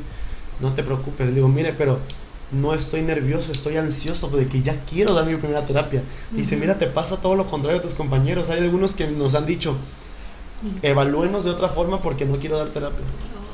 Y yo estaba ansioso por ya eh, empezar mis terapias y me sentía tan realizado porque estaba, estaba dando clases en una preparatoria, estaba dando terapia, estaba bailando, estaba haciendo todo lo que me he propuesto, lo estaba haciendo. Entonces me sentí la persona más afortunada y más realizada en este momento. O sea, porque, ve, soy docente en, en danza, estaba dando clases de danza, estaba dando clases de psicología en una licenciatura, estaba dando terapias y estudiando un diplomado en, en psicología y estaba dando shows. Tenías No todo. manches. Bueno, o sea, estabas Sí, sí. combinando en ambas ese momento me sentí el más pleno. Sí, pues llegaste, estabas al límite en todo. Sí. Estabas- Oye, ¿y cuál dirías tú que hasta este momento ha sido tu mayor logro? Wow, es una buena pregunta. Ay, En qué podcasting chido. tenemos sí. este talento. Wow, wow, no, wow, no wow. sabes lo que te espera. ¡Ay, ¿eh? la No madre! sabes- Esa es la pregunta no, secreta, Fíjate ¿eh? que después de, todo, después de todo lo que nos ha dicho, yo siento que la pregunta secreta sí le va a pegar. Así de. ¿Secreta? Así, Ya, yo preparado para llorar. Y aquí nadie sale ileso, banda, ¿eh? A ver, otra vez la pregunta. Hasta este momento, después de todo lo que nos has platicado, ¿cuál sientes tú que ha sido tu mayor logro? Y puede ser en lo que... Sí, claro. Desde el baile hasta la psicología. sí. Sí, mira, eh, mi mayor logro, yo e- es que Ah, Independientemente de haber venido a podcosteño. no, Ah, este, este- O sea, este es el número uno, Sí, sí, güey. o sea, sí, es el número uno ya No, la- el número dos, el número, Ah. el número dos. Fíjate que mi mayor logro fue irme de Acapulco sin conocer la Ciudad de México, sin saber andar en metro, sin tener una idea dónde iba a vivir. Ese fue porque, a ver, ponte a pensar, se necesitan unos, unos Sí, sí, huevotes Para salir. para salirte de tu zona de confort. O sea, a ver, yo aquí estudiaba, tenía donde vivir, tenía un carro eh, particular para moverme, trabajaba, no pagaba luz, no pagaba renta, porque en ese entonces, pues, mi mamá siempre me ha apoyado. Entonces, yo vivía en casa de mi mamá, no pagaba nada, absolutamente nada. Y aparte, trabajaba yo, tenía mi propio dinero. Digo, no le pedía nada, pero yo ganaba mi propio dinero que para mí era suficiente, porque Sí. me daba pues tus lujos de traer un celular bonito, traer tu plan de renta, échale gasolina al carro, en la peda, era lo único que gastaba. Entonces para mí estaba bien. Entonces estaba en mi zona de confort, estudiaba, daba clases, daba shows, me iba de fiesta, tenía todo. Y de repente, güey, decides dejar todo eso, irte a un lugar que no conoces, no sabes dónde vas a vivir, no sabes ni tomar el metro. Y además fue una decisión así, ¿no? Güey, fue una decisión así, porque yo no estaba en, mi, en mis Dos días antes de que cerrara la convocatoria. Pero esa- esas son las decisiones, Neira. Güey, eso es lo más chido. Águila o sol, rápido. Siempre Sí, digo que la claro. moneda es la mejor amiga. Bueno, o sea, yo, yo, yo, este, para mí realmente no se me hace algo difícil, pero te pones a pensar y, y güey, sí es algo difícil. Sí, que no sí, cualquier persona se atreve a irse de su zona, eso, salir no de su- Y deja, deja tú eso, o sea, afrontarlo, pues, o sea, enfrentarlo, vivirlo, es complicado. Sí. Oye, y pues bueno, también ahora un contraste, o sea, el momento más épico que has vivido, el Uy, que va. digas así, pum, hasta acá. Tengo dos, el de Juan Gabriel y cuando hice por primera vez la danza del venado. Sí. Pero, pero les voy a decir por qué, por qué se me hace un momento épico. Porque, o sea, yo por el físico y todo, este, ten- tengo un cuerpo pues fuerte, imponente hasta cierto punto. Pero- A ver, a ver, échate una acá. Pero- Ah, sí, sí, sí. A ver, no, Sí, soy bailarín, Es que da mucha pena. No. Échate la danza del venado. Ajá, eh, pero, pero para la da- como les, les comenté, en el ballet de Amalia son muy elitistas. Entonces, eh, hay bailarines especialmente que les hacen audición para solamente la danza del venado. Y son bailarines pequeños, ¿Pequeños? pequeños para del venado. Pensaría todo lo contrario por Un ser el venadito, norte. un venadito. No, Pensaría blancos, no. altos. Son bailarines de 1,70, yo mido 1,81. O sea, son bailarines pequeños. Sí, son, son bailarines pequeños, cuerpos delgaditos, bien marcaditos. Y yo era todo lo contrario.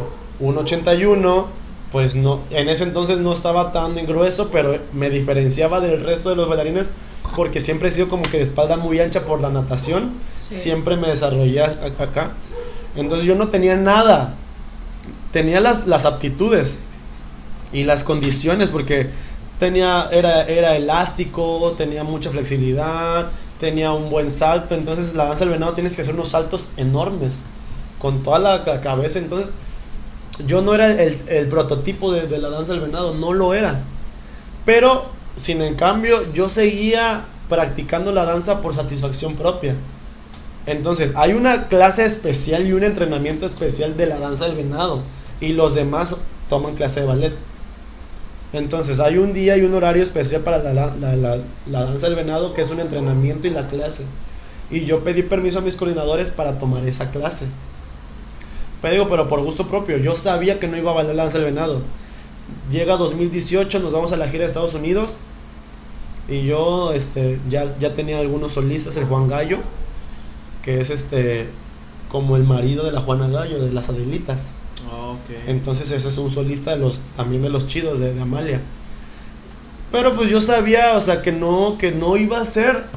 Un día llega mi coordinador y me dice, ¿cómo está su danza del venado? Y yo, bien, ok, la va a hacer. Póngase la cabeza y lo, lo marca ahorita. Manches. Verga, no mames, yo. Y ya la hice. Ok, dice, voy a hablar con el jefe. El jefe está en México. El dueño de Amalia. El dueño del ballet de Amalia, el nieto de Amalia Hernández. Ah, Le dice, no, pues, pues sí. Ok, este, eh, y dice, la va a hacer en tal ciudad. O sea, porque cada dos días viajábamos o cada día. La va a hacer en Los Ángeles, un ejemplo. Ok. Ah, madre. Llegó el momento, yo estaba, no, no, no mames. Yo, an- antes, o sea, yo ya tenía la cabeza amarrada. Me voy atrás del escenario a llorar. Porque estaba cumpliendo mi más grande sueño de Amalia, güey. Güey, pues yo desde que empezó el capítulo ya me imaginaba que era eso, o sea. Sí, güey, ya así, yo literalmente llorando porque yo sabía que no lo iba a hacer nunca y de repente me llega el momento, güey, lloré de felicidad. Pan, hago la danza del venado, este, termina, haz de cuenta, te mueres, pum. Te- era lo pa, que te iba a decir, te te mueres. mueres. Acabas en Blackout, la blackout. Después te paras, se prenden las luces y solamente te, te echan el reflector a ti, todo oscuro, todo el, el- el teatro oscuro y solamente tú en medio con, la, con el reflector ahí. Das las gracias y la gente se para a aplaudir y ¡ah! No, sí. Ay, a ese dije- Adiós, Juan Gabriel. Este es el mo- A mí está increíble, güey. la Güey, neta. Y ya después, Juan Gabriel también fue un gran momento, pero hacerlo en Bellas Artes, güey.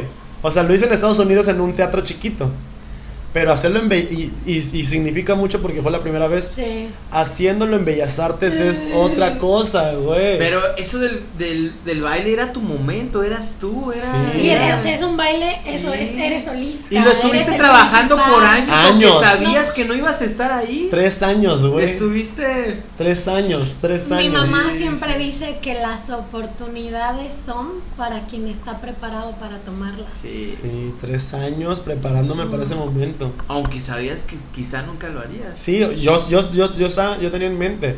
Y una vez, y una vez ese día, este, llega el mero jefe.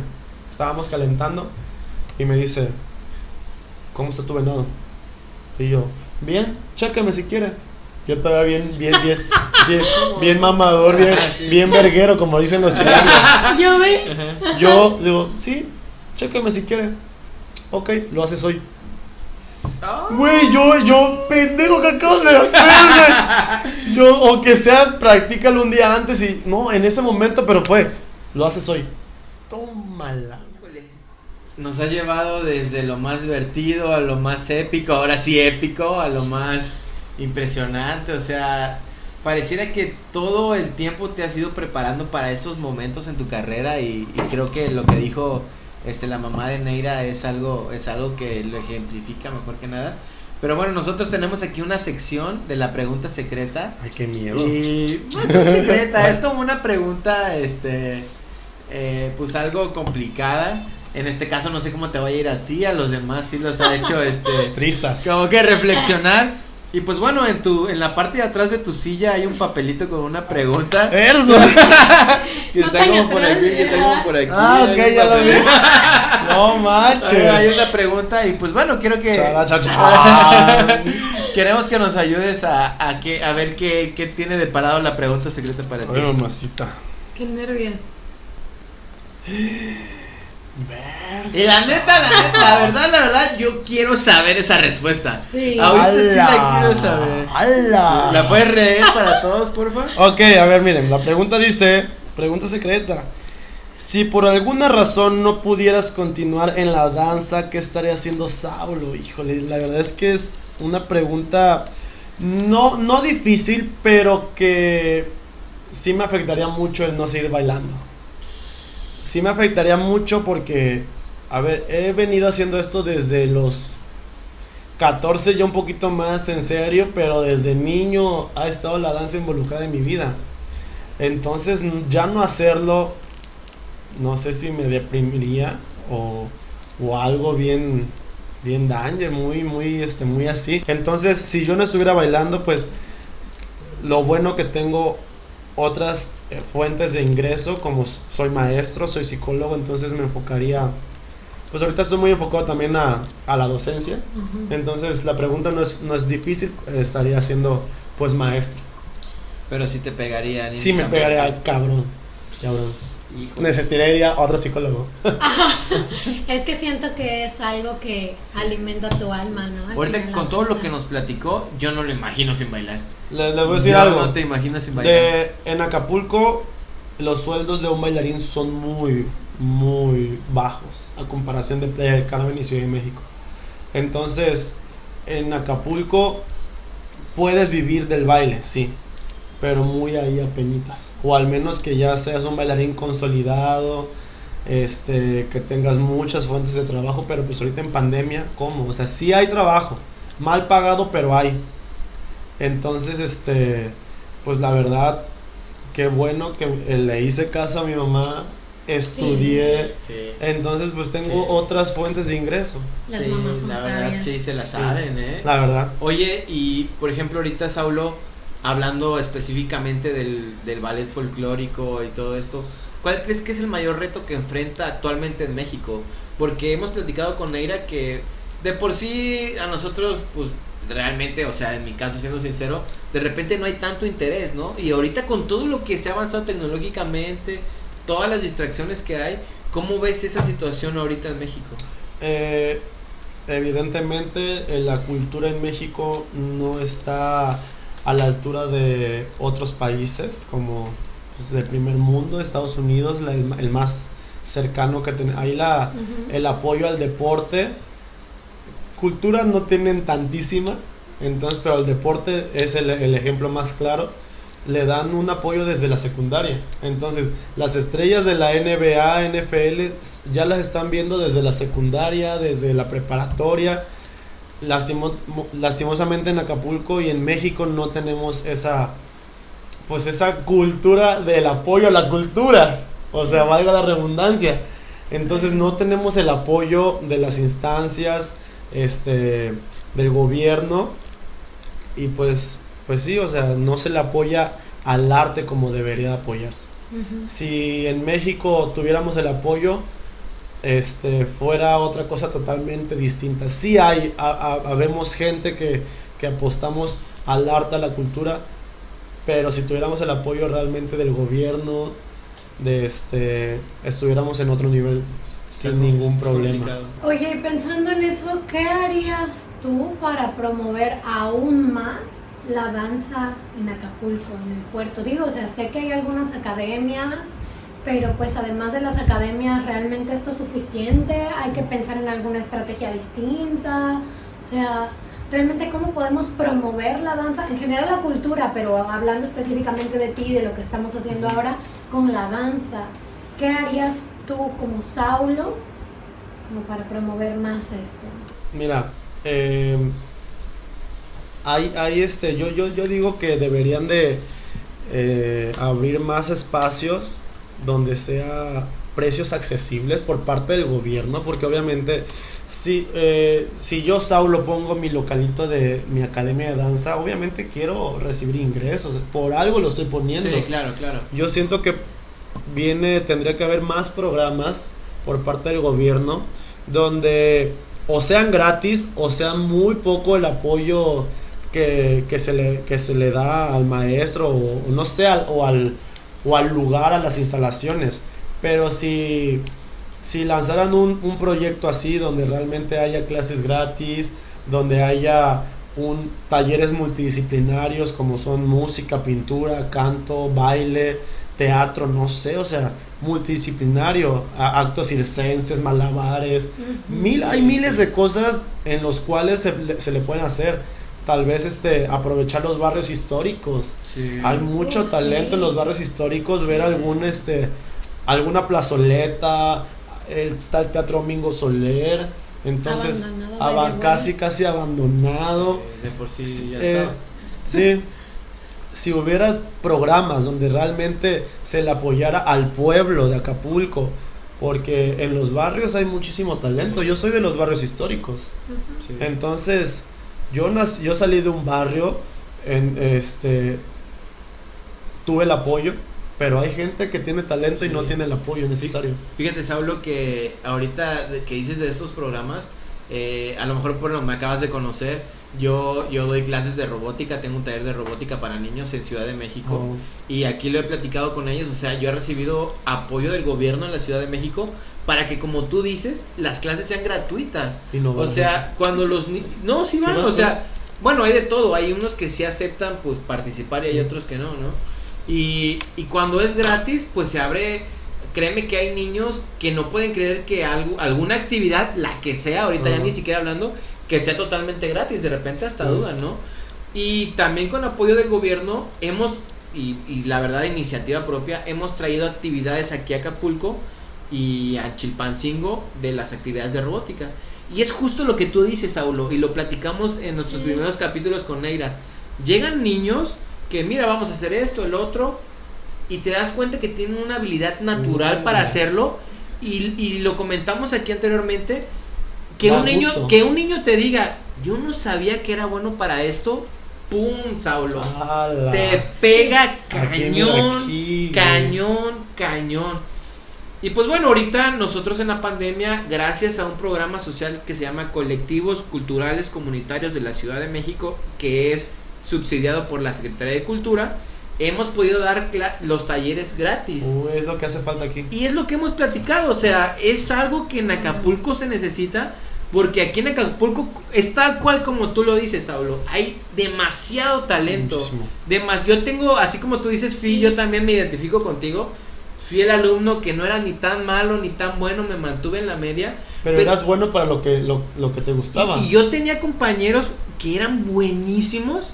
Aquí como en el caso de Dea cuando vino, es una es fotógrafa e ilustradora y ella nos decía, yo tenía compañeros que eran buenísimos para dibujar, buenísimos para ilustrar y se perdieron en el camino, Saulo. Claro. Y es eso, es eso que yo creo que de repente como acapulqueños, y lo hemos platicado con Neira, ¿qué podemos hacer nosotros para que esos talentos que tú también has visto, que hemos visto, que estoy seguro que todos allá atrás han visto, cómo los podemos motivar? Tu historia, Saulo, estoy seguro que le va a pegar a algún niño que está allá atrás, alguna niña, algún adolescente, hasta algún adulto que diga, quiero seguir mi pasión, mi sueño. Y es algo que ahorita producción me decía. ¿Cuál es la frase que tú tienes ahorita de Saulo? Porque créeme que han- hemos tenido personas aquí que nos han dicho, fíjate que eso, fíjate que el otro, y hay frases que me han pegado Que muy, quedan. muy, que me quedan aquí en la cabeza, ¿no? Y la tuya a lo mejor va a sonar súper choteada, muy trillada, pero seguir tus sueños, o sea, sigue tus sueños y no solamente seguir tus sueños, prepárate para el momento, como dijo este, la mamá de Naira, saludos a la... prepárate porque, este, amigos En algún momento va a llegar y tienes que estar Va preparado a llegar para ello. y tienes que estar listo. Y en el caso de Saulo, listos o no, allá voy. Está. Entonces, este, Saulo, todo lo que dices ahorita, la verdad, este, híjole, eh, son cosas que hemos platicado aquí. Nosotros Sí. eh, no vemos ya ni siquiera la forma de a lo mejor hacer algo. Lo que estamos haciendo ahorita es que historias como las tuyas, como la tuya, lleguen a los costeños, que sepan que sí se puede, Sí se puede. pero vean todo el esfuerzo que Saulo ha hecho. Los o sea, sacrificios, sí, el esfuerzo. y es como en el caso de Diego, que es el acatuber que te comentamos detrás de cámaras. O sea, no es un cuate improvisado. De ahorita, o sea, no es un ajá, cuate claro. que digas, quiero ser youtuber, se preparó, estudió. Y pues bueno, Saulo, o sea, créeme que esto que tú comentas, este, la, la verdad nos llega, o sea, la verdad sí. Sí. nos ha hecho reflexionar. Allá atrás ya lloraron como cinco veces. y pues bueno, si alguien, si alguien de Acapulco quiere aprender danza, Saulo, ¿a dónde tiene que ir aquí en Acapulco? Ok, mira, aquí en Acapulco hay este, muchas, muchas academias donde pueden formarse. Eh, una de ellas es donde yo salí, la Academia de Polo Morales, mi, uno de mis mentores. Está también un grupo Sasirja en el bachilleres número 2.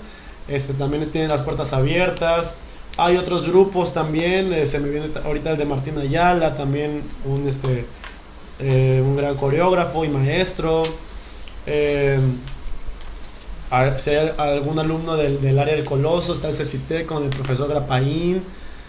Hay distintos, distintos este, agrupaciones. Este, Etonatiu en la UDA también ahí me parece que es, no sé si es gratuito o tienen al- algo un pequeño de remuneración. Con Tonatiu con el profesor Josafat. Este, ya si quieren ritmos urbanos, ritmos latinos, hay también muchas academias.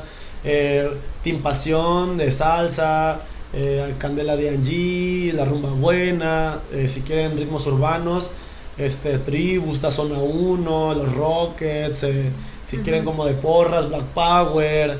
Este, hay muchos, muchos lugares donde, donde este, pueden mandar a sus hijos para que descubran estos talentos que tienen. Y es mejor que se la pasen 3, 4 horas en una academia, que se la pasen 3, 4 horas o más en el teléfono o con malas influencias. Es muchísimo mejor estar en un estudio de baile, aprendiendo, socializando, aprendiendo una disciplina, teniendo respeto por el profesor, por la, por la, por la danza, que estar nada más echando la hueva, es, pensando cosas malas.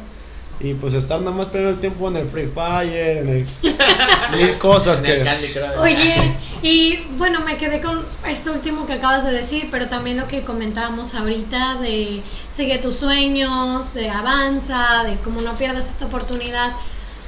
Pero ya hablando, o sea, ya en palabras de un bailarín tal cual y no solo de nosotros aquí dialogando, ¿qué consejo le darías tú a alguien que está iniciando, que quiere iniciar su camino en el mundo de la, ban- de la danza, ya así de manera profesional? No solo como lo vemos, ¿no? De, de que bailamos en la secundaria, en algún momento, en la primaria, sino como alguien que dice, esto me gusta, esta es mi pasión y quiero seguir este sueño.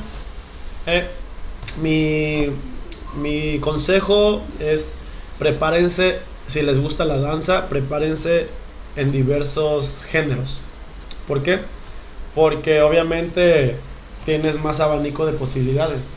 Yo aquí he dado clases de salsa, he dado cla- clases de folclore, he dado shows en hoteles, en discotecas, en restaurantes, he dado shows en el Auditorio Nacional, en el, en el ballet de Amalia Hernández, que es de folclore.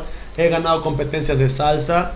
O sea, ¿por qué? Porque me he preparado en mil... co- ah, Actualmente ahorita doy clases de, pues, de baile moderno, de hip hop, reggaetón, de un poquito de todo lo que es lo, lo urbano.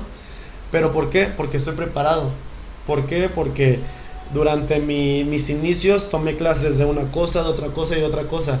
Y eso me ha avalado para que yo ahorita pueda trabajar aquí, pueda trabajar acá, dando clases de esto, dando clases del otro.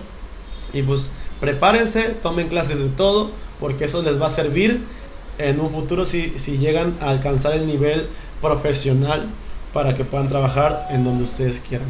Cuida tu cuerpo, aliméntate bien, haz más deporte, entrénate, sé responsable, sé disciplinado y pues eso, sé constante y eso te va a llevar a- al éxito y Sí, a donde quieras. Y aparte de lo que mencionas de la salud, va a hacer que tu vida de bailarín sea más larga. Más larga. Sí. Ahorita que tú comentas que no te has lesionado y todo eso, eh, pues me doy cuenta que si eres una persona disciplinada y te has cuidado.